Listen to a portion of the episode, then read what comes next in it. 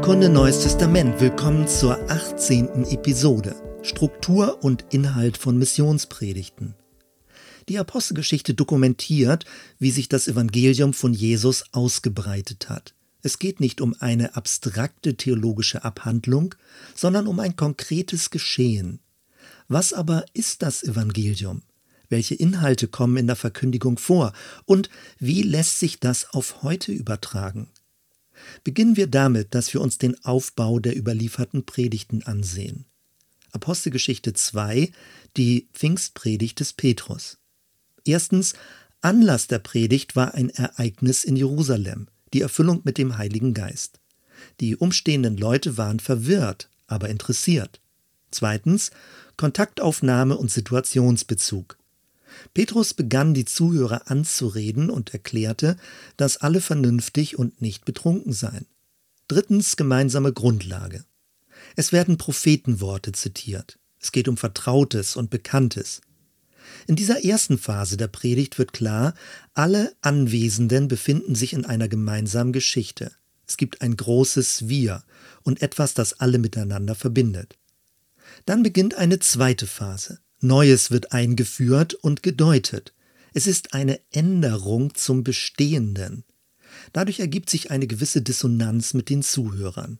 Viertens, in Jesus hat Gott gehandelt. 232, ihr Männer von Israel, hört diese Worte, Jesus von Nazareth, von Gott unter euch ausgewiesen durch mächtige Taten und Wunder und Zeichen, die Gott durch ihn in eurer Mitte getan hat, wie ihr selbst wisst.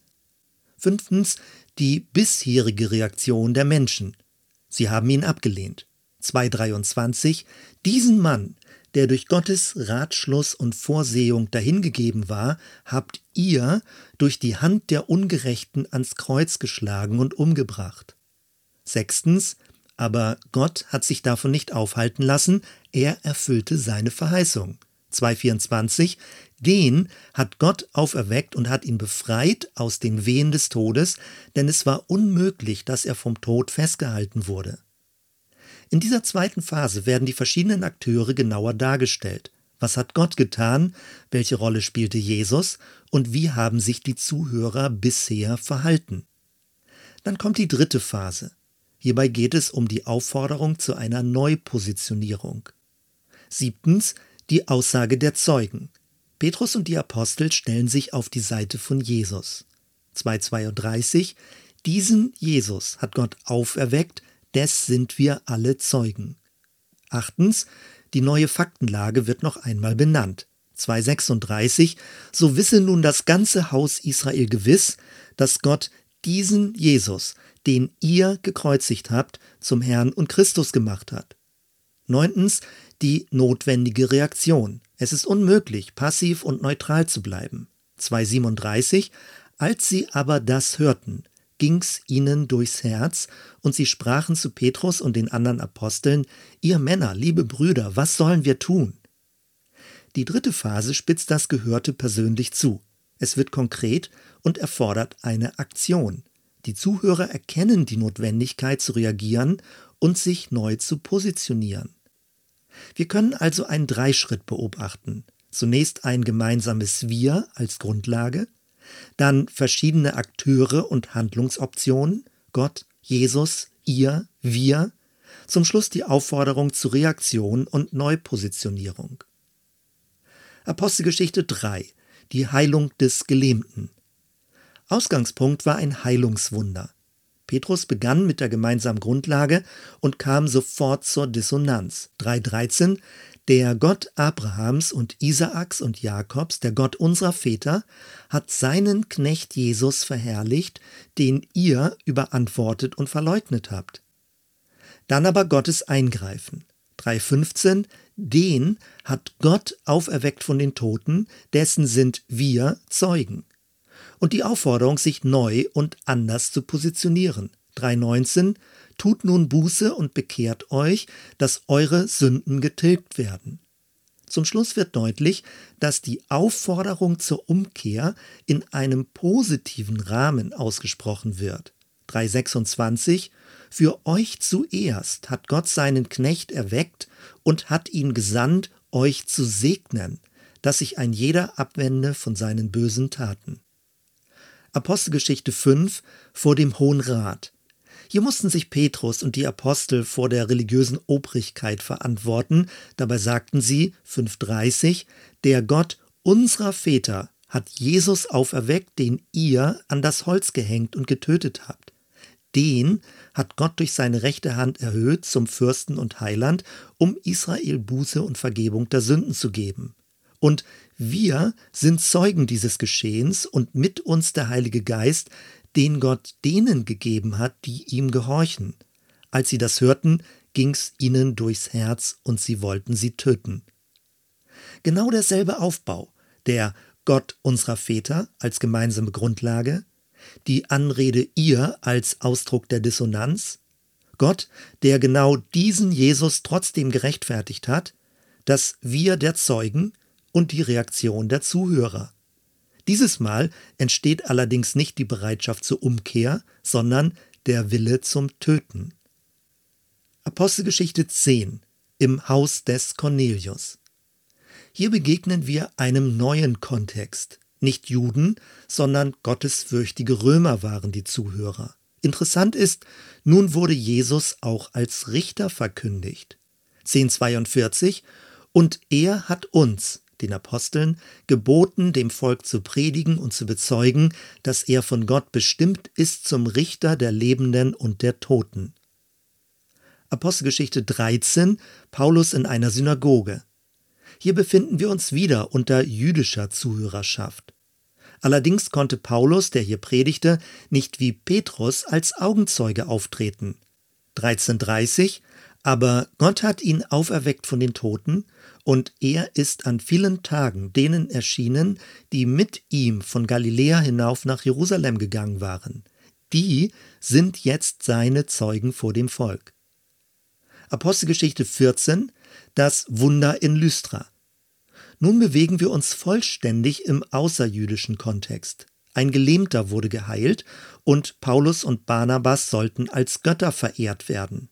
Interessant ist, wie sich bei der anschließenden Predigt die Inhalte verschieben. Paulus sagte 14,15 Wir sind auch sterbliche Menschen wie ihr und predigen euch das Evangelium, dass ihr euch bekehren sollt von diesen nichtigen Göttern zu dem lebendigen Gott, der Himmel und Erde und das Meer und alles, was darin ist, gemacht hat. Zwar hat er in den vergangenen Zeiten alle Heiden ihre eigenen Wege gehen lassen, und doch hat er sich selbst nicht unbezeugt gelassen, hat viel Gutes getan und euch vom Himmel Regen und fruchtbare Zeiten gegeben, hat euch ernährt und eure Herzen mit Freude erfüllt. Auffällig ist, wie stark Paulus Gott als segnenden Schöpfer darstellt. Er macht den Heiden keine Vorwürfe dafür, dass sie bisher nicht den wahren Gott verehrt haben, aber fordert sie nun zur Abkehr von ihren Göttern auf. Apostelgeschichte 17 Paulus auf dem Areopag. Er begann mit seinen Beobachtungen über das religiöse Leben in Athen. Das war die gemeinsame Grundlage, der alle zustimmen konnten. 1722 Ihr Männer von Athen, ich sehe, dass ihr die Götter in allen Stücken sehr verehrt. Dann suchte er nach einem religiösen Einstiegstor, um das Gegebene zu modifizieren. Er deutete ihr eigenes Glaubenssystem um. 1723 Nun verkündige ich euch, was ihr unwissend verehrt. Gott, der die Welt gemacht hat und alles, was darin ist, er, der Herr des Himmels und der Erde, wohnt nicht in Tempeln, die mit Händen gemacht sind. Wieder begann Paulus bei der Schöpfung. Darüber hinaus zitierte er sogar ihre Dichter. Das Alte Testament kam in diesem Zusammenhang gar nicht mehr vor. 1730 zwar hat Gott über die Zeit der Unwissenheit hinweggesehen, nun aber gebietet er den Menschen, dass alle an allen Enden Buße tun. Denn er hat einen Tag festgesetzt, an dem er richten will den Erdkreis mit Gerechtigkeit durch einen Mann, den er dazu bestimmt hat, und hat jedermann den Glauben angeboten, indem er ihn von den Toten auferweckt hat. Auch hier beobachten wir, dass Paulus Jesus als gerechten Richter verkündigte und von der Auferstehung sprach.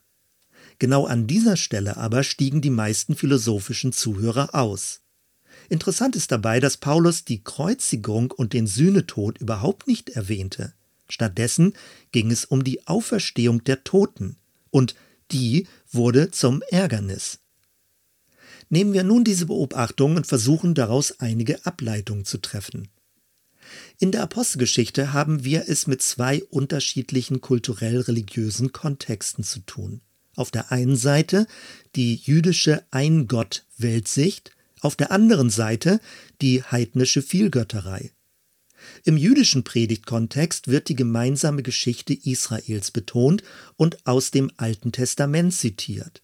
Die Ablehnung Jesu, die in seiner Kreuzigung deutlich wurde, wird den Zuhörern zum Vorwurf gemacht.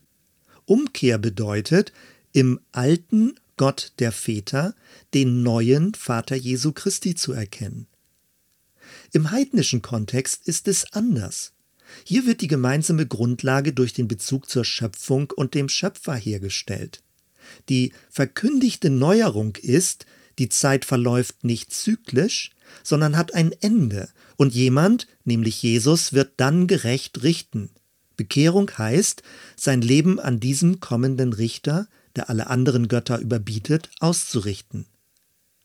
Vergleichen wir diese Muster mit den sogenannten vier geistlichen Gesetzen. Modern werden sie The Four, also die vier genannt. Sie verstehen sich als Evangelium in der Nussschale und gehen so. Erstens, Gott liebt dich und hat einen wundervollen Plan für dein Leben. Zweitens, der Mensch ist sündig und von Gott getrennt. Deshalb kann er die Liebe und den Plan Gottes für sein Leben nicht erkennen und erfahren. Drittens, Jesus Christus ist Gottes einziger Ausweg des Menschen aus der Sünde. Viertens, jeder muss Jesus Christus persönlich als Erlöser und Herrn annehmen, um gerettet zu werden. Mit Symbolen wird es folgendermaßen dargestellt. Erstens, ein Herz steht für Gott liebt dich. Zweitens, ein Trennungszeichen steht für du hast ein Problem. Drittens, ein Kreuz steht für Jesus starb für dich. Und viertens, ein Fragezeichen steht für wie wirst du reagieren. Die Stärke dieser Darstellung liegt in ihrer Kürze und guten Erinnerbarkeit. Versuchen wir, es auf die beiden eben genannten Kontexte anzuwenden.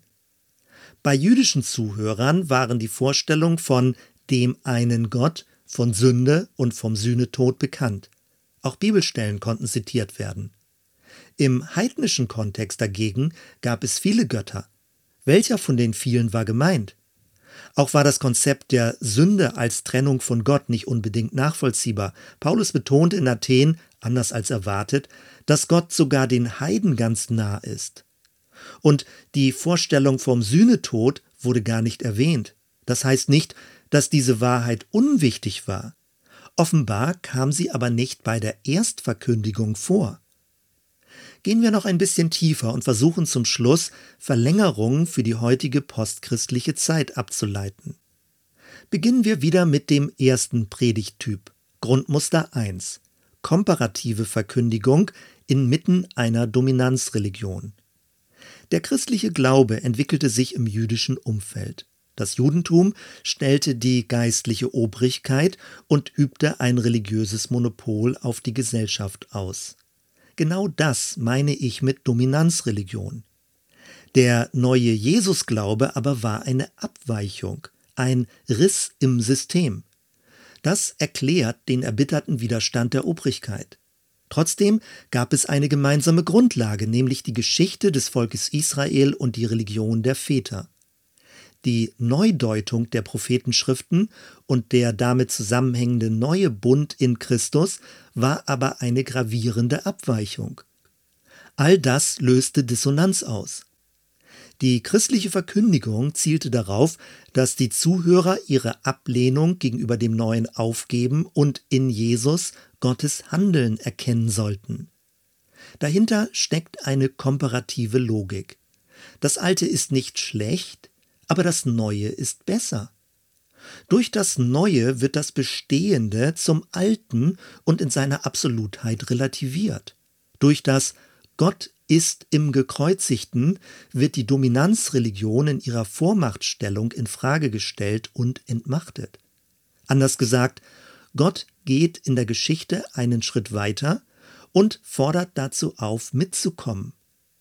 In der Kreuzigung aber wird die Ablehnung für das Neue, das Gott in Jesus gewirkt hat, deutlich. Diese Verweigerung des Mitgehens ist es, durch die die Distanz zu Gott entsteht. Doch die ersten Jünger bekamen den Mut, sich den Drohungen der jüdischen Obrigkeit zu widersetzen. Ihr Stil der Verkündigung war konfrontativ. Grundmuster Nummer zwei: Superlative Verkündigung inmitten von Multireligiosität. Im heidnischen Kontext geht es ebenso um Gott, um ein menschliches Problem, um Jesus und um die Reaktion der Zuhörer. Dahinter steckt aber nicht so sehr eine komparative Logik im Sinne von wir kennen einen besseren Weg, sondern eher eine Absolutheitslogik im Sinne von unser Gott ist die letztgültige Instanz und überbietet alles andere. Als gemeinsame Grundlage dient das Verständnis, dass wir es mit einer geschaffenen Welt zu tun haben, sie also einen göttlichen Ursprung hat. Die Dissonanz entsteht aber nicht beim Ursprung, sondern beim Zielpunkt. Die Provokation ist, es gibt nur einen Gott. Er hat sich in Jesus verkörpert und alle werden sich vor ihm am Ende der Zeit verantworten müssen. Beide eben skizzierten Muster finden wir in der Apostelgeschichte. Im jüdischen Kontext ging es um eine Neudeutung der alten Propheten, im heidnischen Kontext dagegen um eine Erstevangelisierung. Gläubige Juden brauchte man nicht von dem einen Gott, der gerecht richten wird, überzeugen. Heiden dagegen hörten diese Botschaft zum ersten Mal. Allerdings konnte man voraussetzen, dass sie an eine geschaffene Welt und an die Existenz Gottes an sich glaubten. Was bedeuten diese Einsichten für die heutige Zeit? In Bezug auf Europa spricht man von einer Neuevangelisierung anstatt einer Erstevangelisierung. Was ist der Unterschied? Gehen wir kurz in der Geschichte zurück. Als sich das Christentum in den ersten drei Jahrhunderten mehr und mehr vom Judentum ablöste, setzte es vorwiegend das Verkündigungsmuster 2 ein, also so wie Paulus in Athen. Es ging um eine evangelistische Erstverkündigung im multireligiösen Heidentum. Im vierten Jahrhundert jedoch wurde der christliche Glaube staatlich verordnet und verwandelte sich zur neuen Dominanzreligion. Ab dann griff das Muster 1 in einer verhängnisvollen Verzerrung. Die nun römisch geprägte Sündentheologie bekam Aufwind und das Kreuz wurde zum Hauptsymbol. Fatalerweise entwickelte sich damit das Kreuz, welches eigentlich den Widerspruch und den Riss im System symbolisierte, zum Markenzeichen der neuen Dominanzreligion. Damit verlor der Gekreuzigte seine Möglichkeit, die entstehende Kirche mit ihrem weltlich überhöhten Machtanspruch zu konfrontieren. Aus der Mixtur von Muster 1 und Muster 2 entstand eine Art von Glaubensverständnis, das sowohl das Komparative im Sinne von wir sind die Besseren, als auch die Superlative im Sinne von wir haben die einzig wahre Wahrheit vertrat. Wenn ich das so zuspitze, ist sicherlich schnell klar, wer derartig in einer postchristlichen Welt auftritt, wird auf wenig Resonanz stoßen. Noch einmal. Wer mit dem Muster 1 verkündigt, bemüht sich um eine Art Rückgewinnung der schon christlich geprägten. Hier wird die Kreuzigung und der Sühnetod betont. Wer dagegen mit Muster 2 verkündigt, erreicht auch außerhalb des christlichen Milieus Personen, die grundsätzlich an das Göttliche glauben. Hier wird die Auferstehung und das kommende Gericht betont. Natürlich ist beides wichtig, und doch sind die unterschiedlichen Akzente interessant. Die noch viel wichtigere Überlegung für die heutige Zeit lautet aber, was ist mit Menschen, die weder an Gott oder das Göttliche noch an eine geschaffene Welt, noch an eine Verkörperung Gottes in Jesus, noch an ein Leben nach dem Tod, geschweige denn an ein Gericht am Ende der Zeit glauben. Mir scheint, dass das die eigentliche Herausforderung und Aufgabe ist. Hier meine These. Es braucht ein drittes Grundmuster der Verkündigung. Dieses dritte Muster betont nicht so sehr die Kreuzigung wie Muster 1, auch nicht die Auferstehung und das Gericht wie Muster 2, sondern die Inkarnation Gottes. Es betont das Leben von Jesus. Muster 1 und 2 sind mehr oder weniger konfrontativ und sagen dem Zuhörer, du hast ein Problem, du musst dich ändern. Jesus ist die Wahrheit, er ist der Richter. Säkulare Zeitgenossen erleben das als Übergriffigkeit und als Ausdruck einer dominanten Absolutheitsreligion. Kulturgeschichtlich wurde das Christentum aber bereits durch die Aufklärung in seiner Dominanz entmachtet. Diese Relativierung des Christentums hat sich immer weiter verstärkt, je mehr die Welt zusammenwuchs und viele andere Kulturen und Religionen mit gleichem Anspruch nebeneinander standen. Wenn nun in unserer säkular postchristlichen Welt das Christentum immer noch dominant auftritt, wirkt es anmaßend und geschichtsblind. Was also ist zu tun? In einer postchristlichen Gesellschaft zu leben, heißt zunächst einmal, sich dieser geschichtlichen Entmachtung bewusst zu sein. Wir haben es heutzutage mit einer Herausforderung zu tun, die sich in der Apostelgeschichte so noch nicht abgebildet hat. Um es anders zu beschreiben, Muster 1 spricht im Komparativ. Jesus ist der neue, der bessere Bund gegenüber dem alten. Muster 2 spricht im Superlativ. Jesus ist der Sieger über alle Mächte und die ultimative Instanz im Universum. All das ist biblisch, macht aber nur Sinn im Kontext einer grundsätzlich religiösen Weltsicht. Muster 3 dagegen trägt dem Rechnung, dass es diese Anknüpfungspunkte nicht gibt. Das Einzige, was bleibt, ist der Mensch und seine Sehnsucht nach mehr, nach einem sinnhaften Leben. Dabei geht es nicht so sehr um das Bessere oder das Beste, sondern schlicht und einfach um das Gute. Man nennt diese adjektivische Form nicht komparativ oder superlativ, sondern positiv. Eine säkulare Welt, die ihre religiös-spirituelle Orientierung verloren hat, sucht nach dem Guten, nach dem guten Leben, schon jetzt. Und dieses Gute muss gelebt, vorgelebt werden.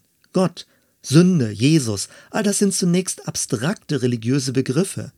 Konkret ist allein der Mitmensch, die Natur und die Gesellschaft, die ihn umgibt und immer mehr auch die digitale Welt. Noch einmal, im Muster 1 kann man auf religiöses Hintergrundwissen zurückgreifen. Dieses muss reaktiviert und neu, besser gedeutet werden. Im Muster 2 wird die Vielheit gebündelt und auf Jesus, dem absoluten Christus, hin fokussiert. Muster 3 aber beginnt beim Menschen und lebt die Sehnsucht nach mehr über das Sichtbare hinaus. Muster 3 hat einen dienenden Stil. Eine Religion, die nicht dem Leben dient, wird als nutzlos empfunden. Wenn Religion den Menschen nicht menschlicher, humaner macht, verliert sie jeglichen Anspruch auf Wahrheit. Sie wird nur noch als religiöses Rauschen und als etwas Irrelevantes wahrgenommen. Muster 3 ist nicht konfrontativ, sondern einladend und mitnehmend.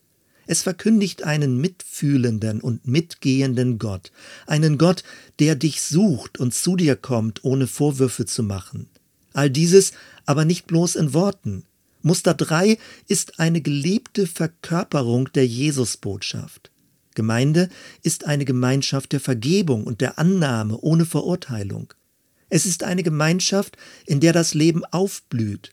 Auch hier gibt es Schuld, auch hier gibt es Gericht, aber das Gericht richtet nicht zugrunde, sondern es richtet auf. Richten ist kein Verurteilen, sondern ein Zurechtbringen. Muster 3 lebt die Inkarnation Gottes in dieser Welt. Es geht um eine tätige Veranschaulichung von Jesus. Es ist die Einladung, gemeinsam den Jesusweg zu gehen. All dieses wird noch einmal dringlicher, je mehr wir in einer postfaktischen Welt leben. Menschen befürchten, mit sogenannten Wahrheiten belogen und betrogen zu werden. Wahrheit ist jedoch kein abstrakter Überbau mehr, sondern erweist sich nur im direkten Kontakt und in der Wahrhaftigkeit einzelner Menschen. Die Glaubwürdigkeit des Glaubens bedarf der sichtbaren Konkretion. Ansonsten wird christliche Verkündigung für säkulare Zeitgenossen zu einer Ansammlung von unverständlichen Sprechblasen. Soweit erstmal. Wir hören uns bei der nächsten Episode. Bis dann.